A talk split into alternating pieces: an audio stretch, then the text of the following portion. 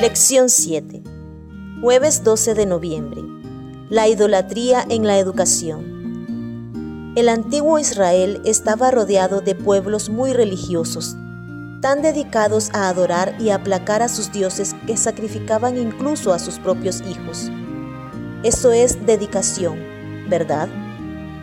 Por lo tanto, la adoración, la verdadera adoración al Dios verdadero, era una parte importante para proteger a los hebreos de quedar atrapados en la idolatría y la adoración falsa que los rodeaba.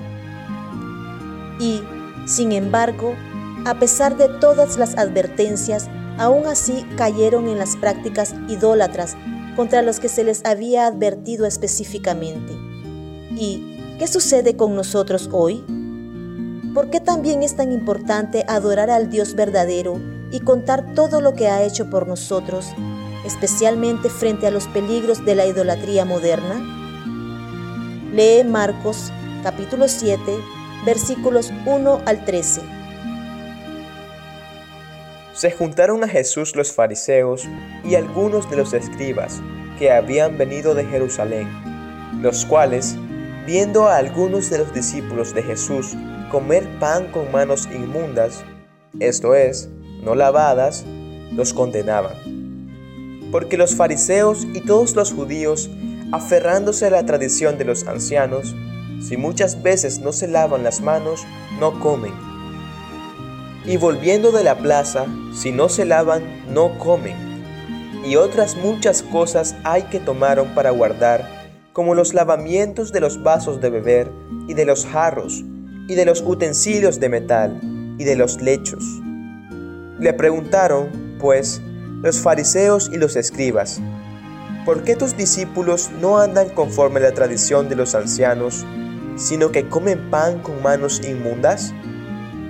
Respondiendo él, les dijo, Hipócritas, bien profetizó de vosotros Isaías, como está escrito, Este pueblo de labios me honra, mas su corazón está lejos de mí, pues en vano me honran enseñando como doctrinas mandamientos de hombres. Porque dejando el mandamiento de Dios, os aferráis a la tradición de los hombres, los lavamientos de los jarros y de los vasos de beber, y hacéis otras muchas cosas semejantes.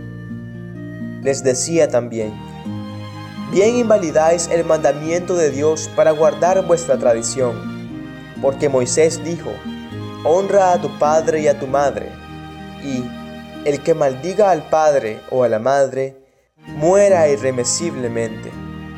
Pero vosotros decís, basta que diga un hombre al padre o a la madre, es corbán, que quiere decir mi ofrenda a Dios, todo aquello, todo aquello con que pudiera ayudarte, y no le dejáis hacer más por su padre o por su madre, invalidando la palabra de Dios con vuestra tradición que habéis transmitido, y muchas cosas hacéis semejantes a estas.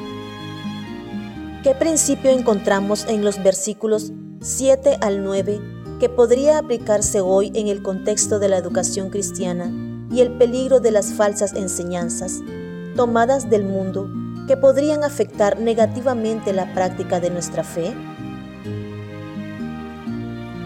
Muchas de las grandes ideas intelectuales del mundo actual se basan en una visión naturalista de la realidad.